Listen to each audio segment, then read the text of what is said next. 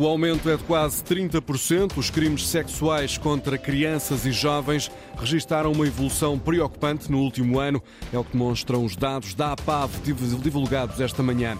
Em que é que ficamos? Luís Montenegro critica o líder do PS pelas declarações contraditórias sobre a viabilização de um governo minoritário liderado pelos sociais-democratas. Montenegro acredita que Pedro Nuno Santos só mostrou disponibilidade para esse cenário por uma questão de conveniência. O Porto bateu o pé a uma das melhores equipas inglesas da atualidade. Mesmo ao cair do pano, o golo de Galeno frente ao Arsenal fez levantar o estádio do Dragão. Estão 11 graus em Faro, 13 no Funchal e também em Coimbra. Lisboa e Porto acordam com 14 e Ponta Delgada com 15. Edição das 7 da manhã com Frederico Moreno. É uma subida expressiva. Os crimes sexuais contra menores em Portugal aumentaram quase 30% no ano passado. São dados divulgados hoje pela Associação Portuguesa de Apoio à Vítima. Ao Jornal Público, a APAV assinala que as situações de violência doméstica continuam a representar a maioria dos casos reportados, a envolver crianças e jovens, mas os crimes sexuais contra menores, Rosa Azevedo, estão a registrar uma evolução preocupante. Os crimes sexuais contra crianças e jovens já são o segundo tipo de delito mais reportado à Associação Portuguesa de Apoio à Vítima. Nos últimos cinco anos foram registados quase 7 mil casos. Só no ano passado chegaram à APAV 1.760 vítimas deste crime. É um aumento de 30% em relação às estatísticas de 2022. A internet está a contribuir para este aumento com casos de pornografia infantil, coação e aliciamento. No ano passado, a APAV sinalizou mais de 30 mil crimes. A violência doméstica continua a ser o mais frequente. Representa 75% das situações sinalizadas pela Associação Portuguesa de Apoio à Vítima. No ano passado, a APAV hum, fez mais de 90 mil atendimentos, apoiou mais de 16 mil vítimas. A violência doméstica continua a liderar a lista de crimes contra crianças e jovens em Portugal. Violência doméstica que não se resolve apenas com a condenação dos agressores. É essa a convicção da juíza Sofia Vengoróvios. Ouvida pela Antena 1, a juíza do Conselho Superior de Magistratura lembra que este é um crime público que deve ter em conta os aspectos sociais e emocionais. Os tribunais, eh, se houver prova, obviamente, que é logo uma das questões sensíveis nestes crimes, condenam e muitas vezes condenam em pena de prisão. E então até vamos imaginar, condenavam todos em pena de prisão efetiva. Agarrávamos nestas situações e punhamos em pena de prisão efetiva. Eh, a pessoa vai eh, para a prisão, está lá dois, três anos ou o que for. As pessoas acreditam realmente que quando sai tudo, tudo passou, que, que, as coisas só assim melhoraram. Nós temos perfeita noção, quando estamos lá no julgamento, que aquilo não é um crime como os outros, isto não é um crime como um crime de roubo. Isto é um crime em que tem vários uh, fatores ali sociais, uh, psicológicos, emocionais, de dependência emocional. É o pai dos filhos, muitas vezes. Uh, a pena não é suficiente. Leitura da juíza Sofia Vengaróvios sobre o papel dos tribunais nos casos de violência doméstica. Esta manhã, a partir das nove e meia, na emissão da Antena 1, vamos olhar para o aumento dos números de mortes neste contexto de violência doméstica, com a presença de vários convidados.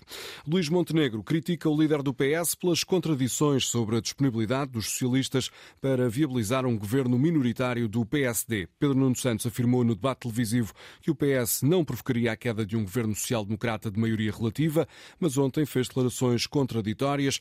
O presidente do PSD lamenta estes avanços e recuos, críticas feitas Inês Ameixa durante um comício ontem à noite em Setúbal. Luís Montenegro começa por puxar a fita atrás para depois criticar o secretário-geral do PS. Segunda-feira disse sempre que nunca estava em causa, pela parte do Partido Socialista, viabilizar um governo da AD. Na segunda-feira disse que viabilizaria. Hoje já disse duas ou três coisas diferentes. É mesmo caso para dizer que aquilo que aconteceu segunda-feira não era uma convicção, era uma conveniência para aquele momento. O líder da AD endurece o tom contra Pedro Nuno Santos. Basicamente, o Dr. Pedro Nuno Santos quis dar uma de moderado e acabou por trazer ao de cima a sua imaturidade política e falta de preparação para poder dar credibilidade a um projeto governativo. Perante este cenário, aponta Luís Montenegro, quem vai viabilizar um governo da Aliança Democrática são sim os portugueses. O líder do PSD deixa por isso um apelo ao eleitorado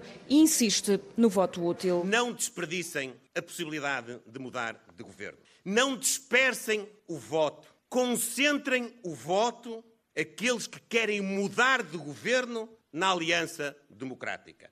O voto que muda de governo é o voto na Aliança Democrática. Luís Montenegro já em modo campanha, ainda antes de ela ter arrancado oficialmente aqui num comício em Setúbal. Com críticas dirigidas a Pedro Nuno Santos, que ontem começou por dizer que só viabilizaria um governo minoritário do PSD caso o Partido Social Democrata estivesse disposto a fazer o mesmo, em caso de vitória dos socialistas nas eleições de 10 de março. Mais tarde, Pedro Nuno Santos corrigiu a declaração, voltou a afirmar que o PS está disponível para viabilizar um governo do PSD sem impor essa condição de reciprocidade.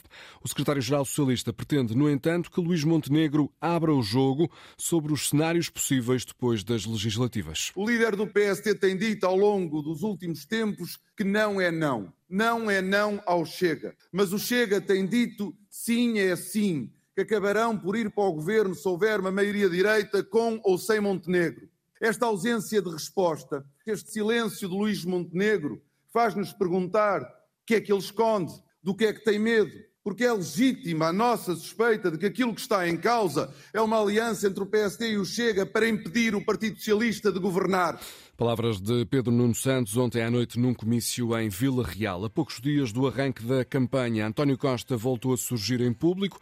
O primeiro-ministro foi ontem um dos oradores convidados na apresentação de um livro da autoria do líder da JS, a Juventude Socialista, um evento no qual Costa aproveitou para, se, para defender, João Alexandre, que o PS tem apresentado novas ideias para melhorar o país, até mais do que a própria oposição.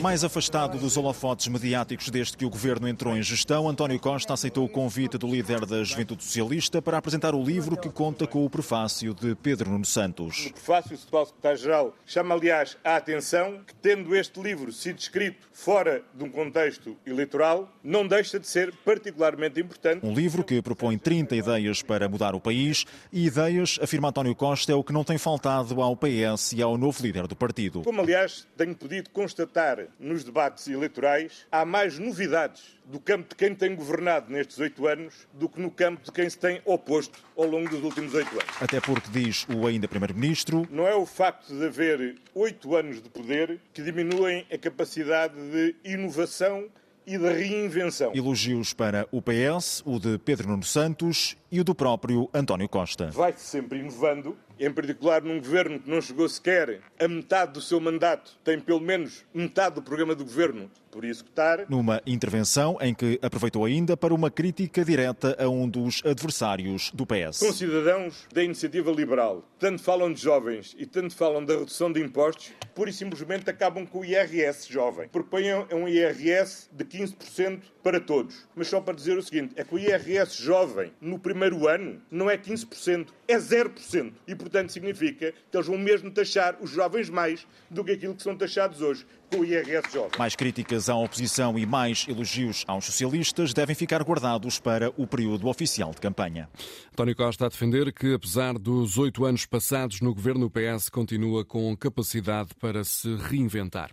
15 mortos e 11 feridos é o balanço provisório do desabamento de uma mina na Venezuela, balanço feito nas últimas horas pelo presidente do país, Nicolás Maduro, que garante que os trabalhos de resgate continuam. O desabamento aconteceu na terça-feira numa mina de ouro onde estavam entre 50 a 70 pessoas, uma mina que fica a cerca de 500 quilómetros de Caracas.